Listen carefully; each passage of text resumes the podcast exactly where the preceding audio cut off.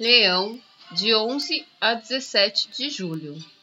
O seu inferno astral está se aproximando do final. Isso quer dizer que a energia do seu inconsciente é a mais latente no momento e você se sente fragilizado.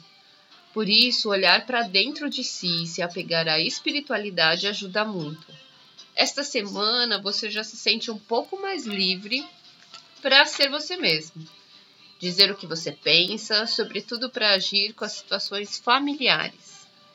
Olhe para dentro de si, que quanto mais você aproveitar este momento de interiorização, mais forte resplandecerá daqui a pouco no seu aniversário. Tenha uma ótima semana, aproveite, fique com Deus.